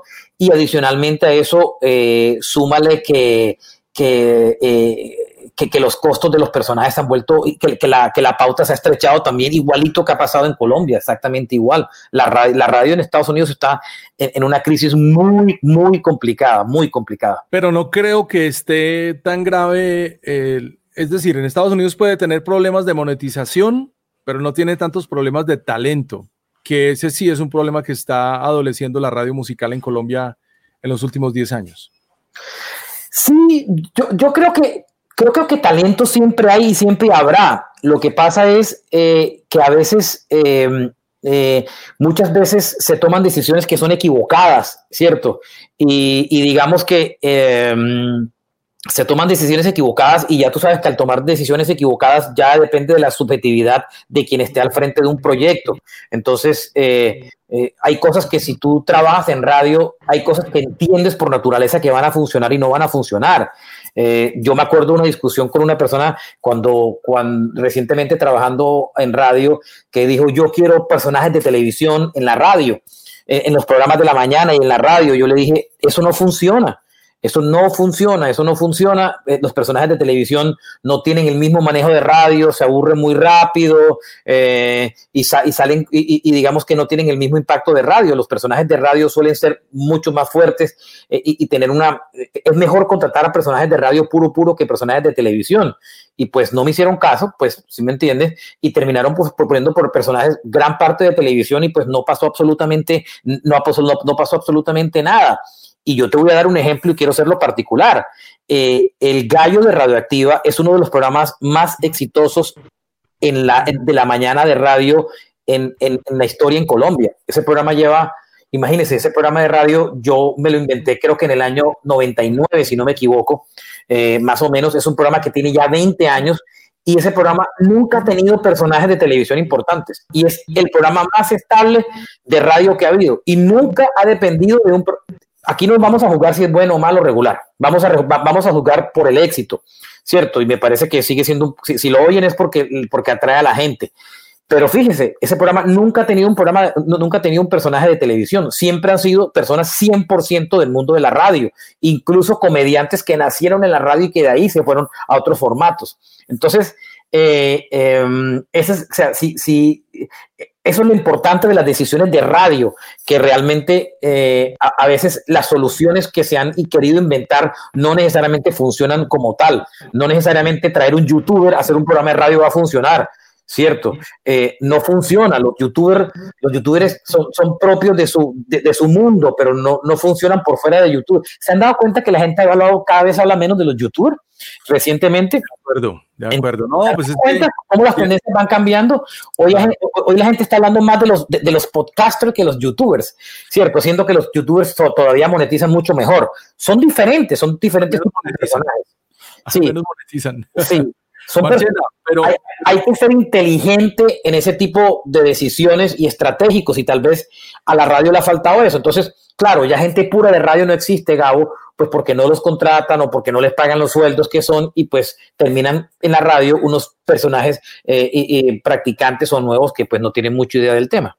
Bueno, eh, eh, y, y, y, por lo menos uno sabe que un practicante o una persona nueva o una persona novata, todos lo fuimos, llegan por pasión al medio pero muchos están llegando es por necesidad y la gente que está tomando la, la, decisión dentro de la empresa sí que menos es de radio. A mí me asusta menos que usted no sepa de radio y, esté en un morning show a que usted sea el que tome las decisiones directivas o gerenciales de una empresa. Gente eh, que recluta talentos, gente que administra estos medios y que jamás ha tenido ni una programación en la mano, ni una consola, ni un micrófono. Y, y, se nota, se nota, están pasando unas cosas radicales, especialmente en el mercado musical de Colombia. Eh, me estaba contando una, un, personaje esta semana, a mí, a mí cada semana me cuentan historias. Una señora administrativa de una cadena de radio fue donde un empleado que ya lleva más de 30 años en el AM hace un trabajo de control y le dijo, oiga, ¿Cómo podemos hacer para que usted haga este mismo trabajo desde su casa? Pues, pues sí, es, eh, yo creo que siempre ha pasado, ¿sabe? Yo creo que siempre hemos tenido, hay veces que en, las, en, los puestos directivos terminaban los comerciales, los comerciales siempre me veían las cosas desde el punto de vista de ventas. Eh, eh, digamos que siempre hemos pasado por eso.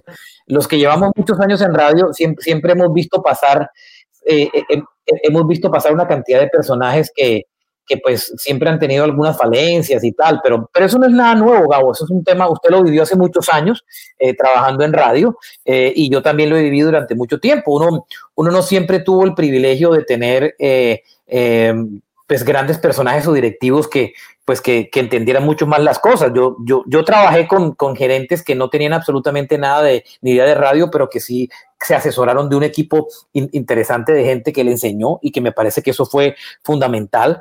Y, y, y, pues eh, yo creo que la gente no tiene, no, no, tiene que tener miedo de rodearse, digamos que los personajes nuevos. Eh, eso, eso en general para la vida, uno, uno no tiene que tener miedo de rodearse de gente que, que, sepa de las cosas eh, y uno no tiene la obligación de saber de todo.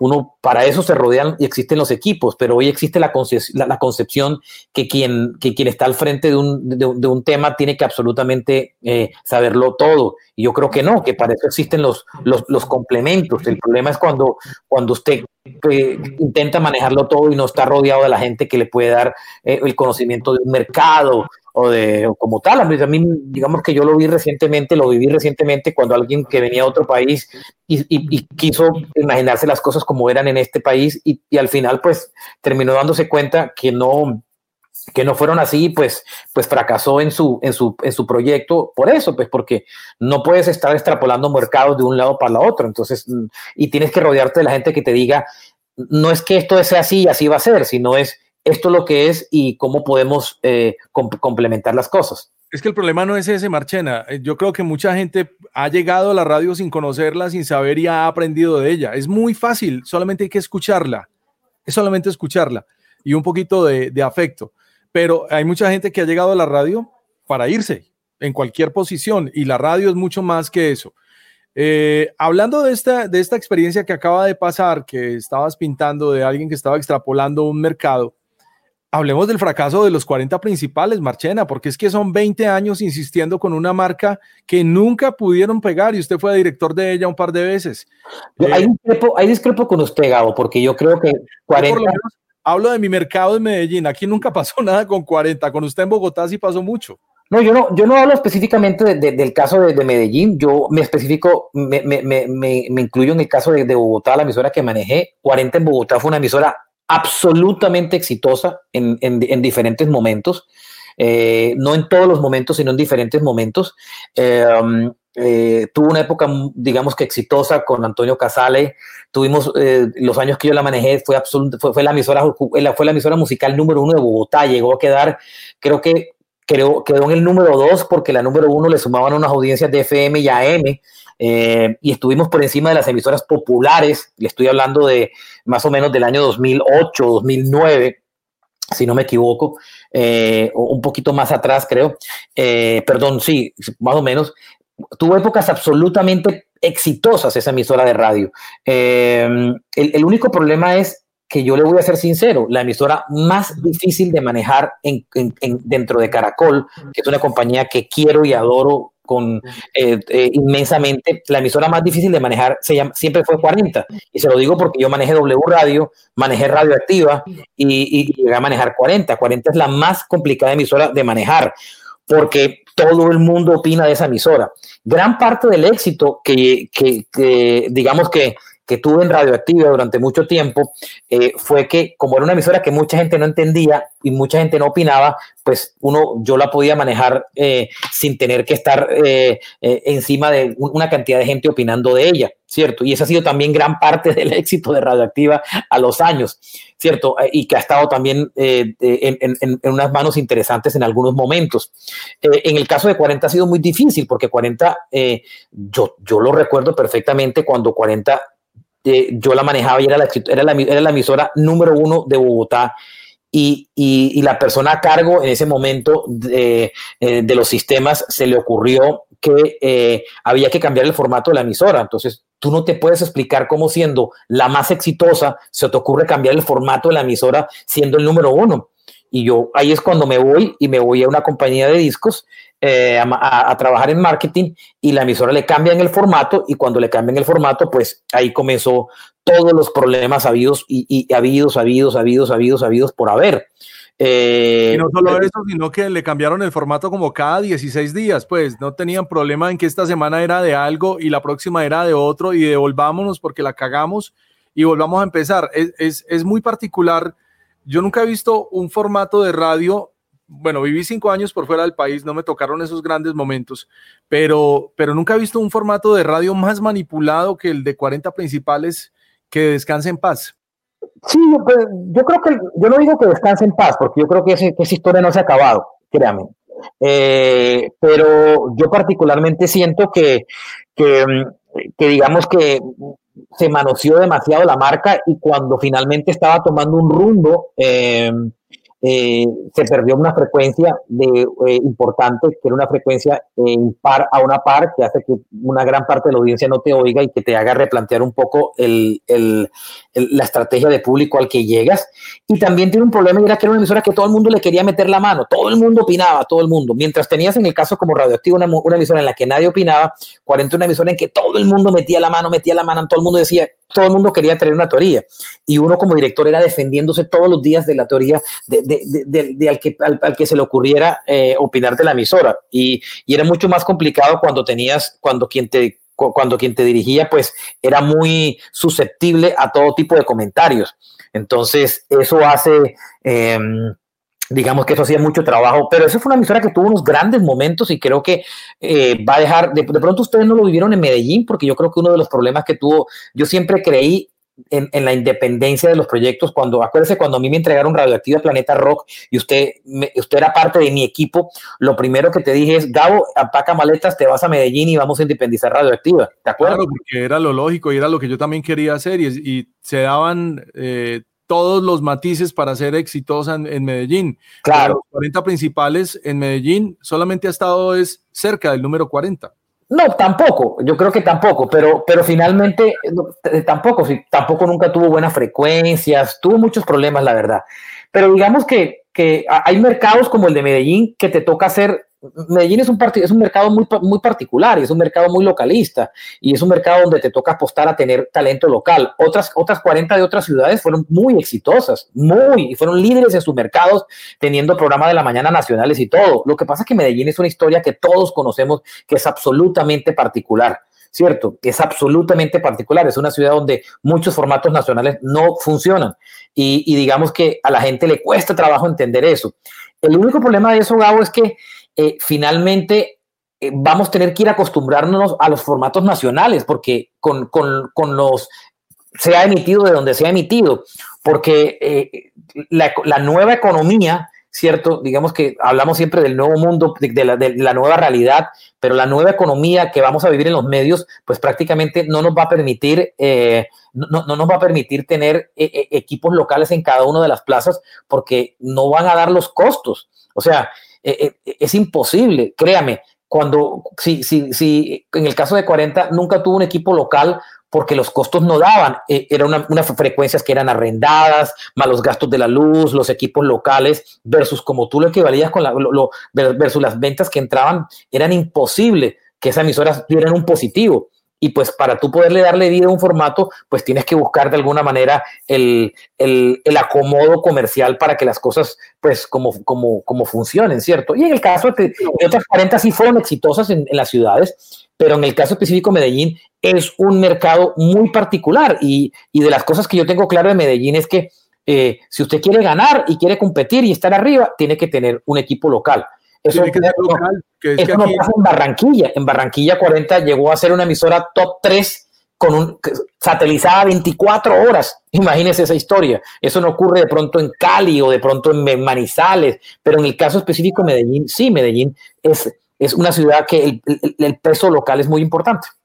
Y, y, afortunadamente lo es, porque pues si algo está claro es que Medellín queda dentro de Antioquia y no necesariamente es una comarca dependiente de lo que se imponga desde Bogotá. Y lo digo con todo el cariño, porque siempre ha sido la pelea y, fue mi pelea dentro de estos medios. Pero le, tengo una razón, no todos los medios tienen que ser nacionales.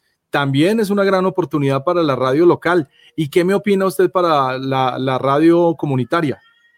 Sí, digamos que la radio comunitaria es interesante. Eh, lo que pasa es que la radio comunitaria debería cumplir eh, funciones de, de, de, de, radio comunitaria.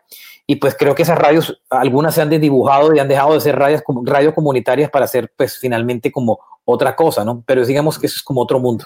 Para ir redondeando ya, Marchena, porque queríamos saber tu concepto sobre lo que acaba de pasar en Medellín, la emisora 40 principales, pues pasa a, no, realmente no sé si desaparece o no desaparece, pero técnicamente funciona una que se llama Oxígeno, bye bye los 40 así va a ser la cosa.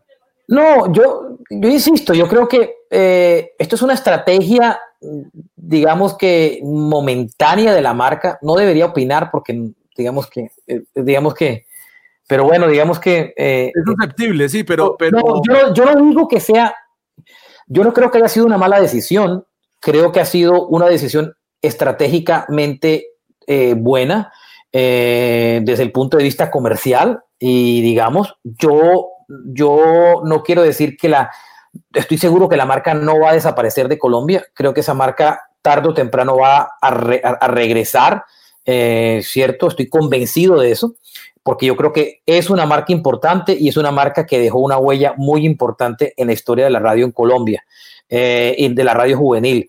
Eh, yo creo que ese, capítulo no se ha cerrado y yo creo que seguramente en, en, el paso de los meses vamos a ver un resurgimiento una vez más de la marca, pero todo tiene su momento, ¿no? Bueno, esperemos que así sea y que sea para mejorar, porque realmente con lo que había aquí en Medellín de los 40 principales les convino más cerrar la marchena. Y pueden decir que soy un resentido o que, o que me molesta, no, en absoluto. Lo que pasa es que sí siento más amor por la radio que por las cosas que están pasando y tengo aún muchos amigos en Caracol y en esa compañía hice una gran carrera y los quiero bastante. Bueno, Marche, pasemos al aspecto profesional. ¿En qué andas? Entiendo que tu empresa desarrolla y potencializa la carrera de artistas independientes a través de la creación de estrategias personalizadas de branding. ¿En qué consiste tu compañía? Bueno, Music Coach, ah, Music Coach cuando nació, nació eh, no intentando ser management, sino lo que quería hacer básicamente era em, aconsejar a los artistas dentro del mundo de la música, ser como un consejero más allá que un management. Pero como siempre termina pasando, todo el mundo te dice, oye, ¿por qué no eres mi management? Y, termina, y, terminé, y terminó siendo también una compañía de, de, management. Entonces, eh, en este momento hay dos artistas con las que trabajo, que son Pedrina eh, y em, que es, eh, es un artista independiente muy importante en Colombia, fue portada de Rolling Stone hace algunas semanas atrás, em, y con una niña que se llama Coco Haddad, que eh, también trabaja dentro del mundo independiente y que vive en Los Ángeles, y, digamos que, y, y, hemos ido asesorando una cantidad de proyectos que no solamente tienen que ver con artistas, sino también con proyectos alrededor de la música. Entonces, digamos que hoy en día adaptándonos un poco a la situación de lo que es la pandemia y lo que pues eh, ha reorganizado la industria de la música, pero ahí estamos y seguimos haciendo cositas también como, como el podcast, más por divertimento que cualquier otra cosa y pues, pues nada, simplemente eso. ¿Cuántas veces a la semana estás grabando rock a domicilio? Creo que seis veces a la semana, cinco veces a la ah, semana. No, muy juicioso. A mí no me rinde tanto. Es decir, hoy estoy grabando este programa contigo porque logré adelantar todo el trabajo que pude eh, y ya saqué a la niña al parque y etcétera. Pero es, para mí es mucho camello, sobre todo porque hay que editar y montar. ¿Tú lo haces en vivo? Yo hago, eh, yo grabo el programa en vivo, digamos que tomo elementos un poco de la radio en eso y yo simplemente ah, tengo un tema, lo, lo, preparo previamente y abro un, abro un micrófono, me conecto eh, y grabo el programa. Simplemente yo no lo hago en vivo, ya lo he grabado, lo grabo, lo grabamos y es un programa espontáneo, no es un programa corto, pego aquí, mongo mundo, no, es un programa es absolutamente espontáneo eh, y, así finalmente eh, eso me permite pues que, sea un poco más sencillo y más fácil, por supuesto, porque... y, el, formato es para eso, si, y si hace, se ha de demorar dos horas, pues dos horas de radio, eh, de conversación. Mientras el formato, a ver, el, podcast es un formato que para la mayoría de la gente no es autosostenible. Entonces, si tú a un formato autosostenible te terminas gastándole de tres horas, en, cinco o seis horas para hacer un capítulo de una semana, pues no te va a funcionar, pues porque inclusive, o sea, haciendo un podcast una vez a la semana, eh, tampoco, eh, eh, o sea, no, no, vas a tener mayor, o sea, no, va, no vas a tener, salvo que seas una superestrella, ¿cierto? No, va a ser difícil que tengas unos grandes números. Entonces yo creo que, que, que para además ganar una audiencia tocas crear una cantidad importante de contenido y es un poco, por eso lo hago diario, pues seguramente en otros momentos que sea que, que mi tiempo ya esté un poco más complicado, ahora no es tanto por la situación de la pandemia, seguramente ya lo haré menos, menos tiempo a la semana, pero ahí hay una, cantidad de archivos de programas que la gente puede ir, repasar y volver a oír si es un oyente nuevo que se ha sumado. Claro, eso se trata también, que, que cuando un oyente descubre un podcast, descubres a un personaje y una conversación y va a querer escudriñar. Yo estoy tratando de hacerlo al menos dos veces a la semana, pero como un hábito de, de radio como tal, sí debería ser diario. Lo que pasa es que, como te digo, la producción y la preproducción es, es importante para mí. Usted es muy piqui en eso, ¿cierto? Yo soy piqui en, en, los contenidos, de lo que se dice, yo soy, eh, usted es más piqui en la producción. sí, sí, sí. sí, sí, yo tengo mi maña, tengo mi maña. Marche, y, y, a propósito de estos movimientos, acaba de reclutar Spotify a un podcaster al que le acaba de pagar 80 millones de dólares. Y Mark Maron es el primer gran podcaster que en esta última década ha conseguido un millón de descargas y transmite desde el garaje de su casa. ¿Algún prospecto en América Latina o en Colombia que tú digas, este puede ser dentro de esas grandes estrellas? Yo siempre he dicho que en Colombia el, el, hay un, siempre lo he dicho, y, y por ejemplo, Martín de Francisco es un tremendo personaje si pudiera llevarse al podcast con un trabajo importante. Yo creo que puede ser, o sea, sigue siendo una superestrella, sigue siendo un tipo muy importante. Ahora mismo está haciendo algo con Hernán Peláez súper interesante y fíjese que ya empezó ese podcast a marcar, eh, el programa y el podcast a marcar bien, pero, pero no solo eso, Martín puede ser un gran personaje como tal, ¿cierto? Eh, y yo creo que puede ser una, una estrella súper importante, pero lo que pasa es que Martín es un tipo como es él, o sea, despelotado, enloquecido y tal, pero yo creo que si alguien, si él trabaja de la mano con alguien, puede terminar siendo una estrella muy importante, sin lugar a dudas, del podcast. Eh, bueno, eh, y, um, y, hay otros personajes. Diana, Diana Uribe es un tremendo personaje del podcast en Colombia. Diana Uribe lleva haciendo podcast hace más de 10 años sin saber que estaba haciendo podcast. Entonces, es un personaje único, ¿sí me entiendes? Entonces, yo creo que Diana Uribe es una superestrella para mi concepto del, podcast. Y hay gente que, digamos que para mí esos son los dos. Eh, eh, Martín puede serlo y Diana ya lo es, ¿cierto? Y Diana, por cierto, tiene en esta última semana el podcast más escuchado en Colombia en todas las plataformas. Pero sí quiero hacer una salvedad y en algún momento hablaré con Diana Uribe en este programa, porque por cierto, me está llegando mucha gente, Marche, ha sido otra de las cosas buenas, y es que desde que empecé a publicar los episodios en Spotify, me han aparecido ofertas, me han llegado, me han invitado, me han comentado. Eh, espero tener a esta señora que tanto admiro, muy amiga de, nuestro amigo Alejandro Marín, pero imagínese, Marche, que cuando yo arranqué a escuchar podcasts hace 10 años en eh, iTunes, lo que hacía Caracol era que guardaba el audio del programa y lo subía en la plataforma. Pero todavía, todavía, se lo siguen haciendo, Gabo. La mayoría de las pero eso no es un podcast. Pues eso no es. De acuerdo. Eso es un audio on demand. ¿Sabe qué es lo más loco? Que yo llegué a escucharle podcast a Diana Uribe con las cuñas de los breaks comerciales y mal cortados. Claro, por supuesto, porque eso se llama.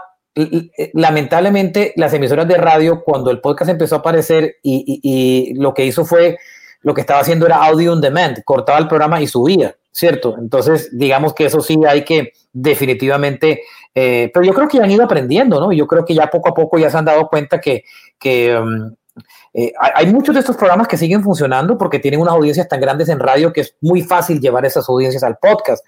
Pero yo creo que, um, que, que, esos podcasts pudieran ser mucho más interesantes en la medida que generaran contenido exclusivo para el podcast o que de verdad contrataran una persona que, que sí, eh, que sí editara de manera muy juiciosa los mejores momentos y lo, lo, lo convirtiera en un podcast. No es nada difícil, la verdad, no, no, es difícil. Bueno, ¿y qué tal de Radio Ambulante? ¿Le has prestado atención a Radio Ambulante?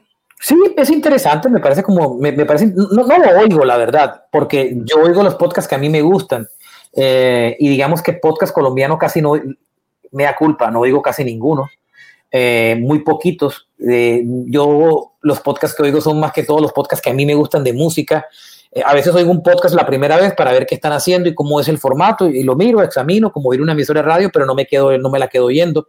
Ah, bueno, eh, es, otra cosa. Hay, eh, hay, muchos podcasts, pero hay muchos muy malos. Como todo, ¿no? lo que en digital se llama.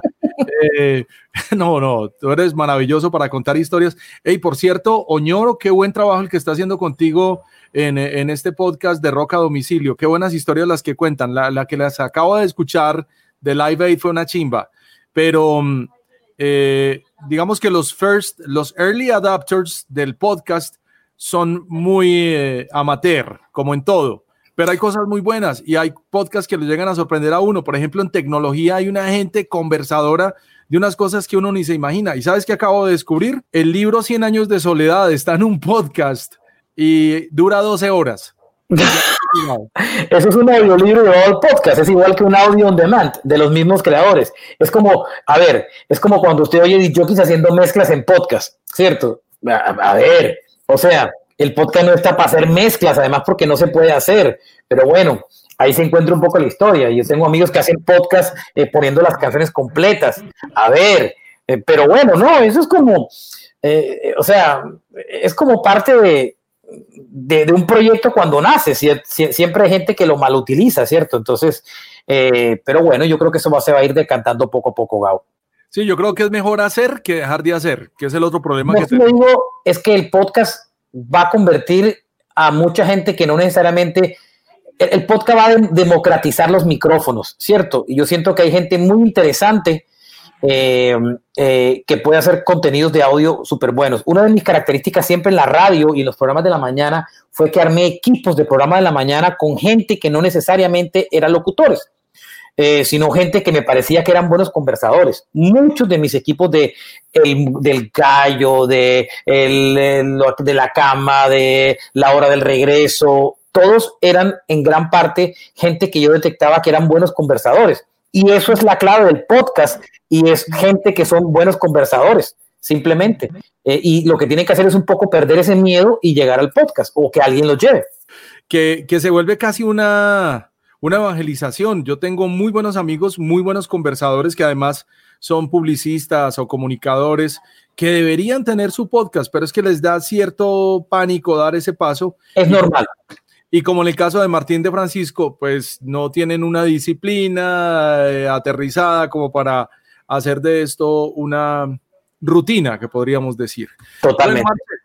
Es un placer conversar contigo. Ya llevamos una hora hablando carreta de radio, de podcast, de audio. ¿Alguna cosita que no te haya preguntado recientemente? Eh, no, yo más bien le pregunto cómo, cómo va Violeta. Feliz, contento en esa oh. etapa de papá. Bien, lo máximo, ¿no? Lo máximo, parce. Sabes que te pienso mucho con Vero. Yo, claro. cuando nació Vero hace cuánto, 20 años. Sí, hace ya mucho tiempo, casi como 20 años. Y digamos que las mujeres siempre serán una parte integral de la vida de uno. Yo le dije, el día que usted tenga una hija mujer, hasta ahí ya, hasta ahí ya.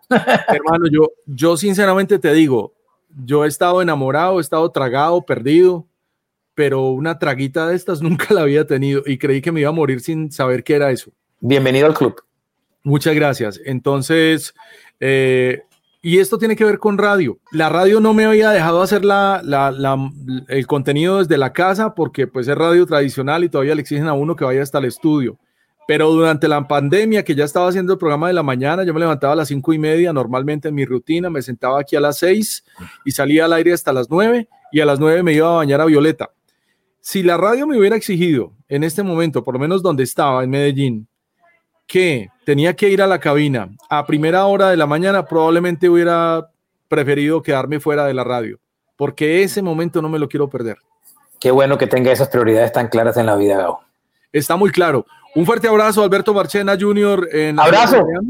Saludas a tu gente y te esperamos en el próximo episodio de Roca Domicilio. Es un placer compartir contigo siempre. Muchas gracias. Feliz resto de día y vida.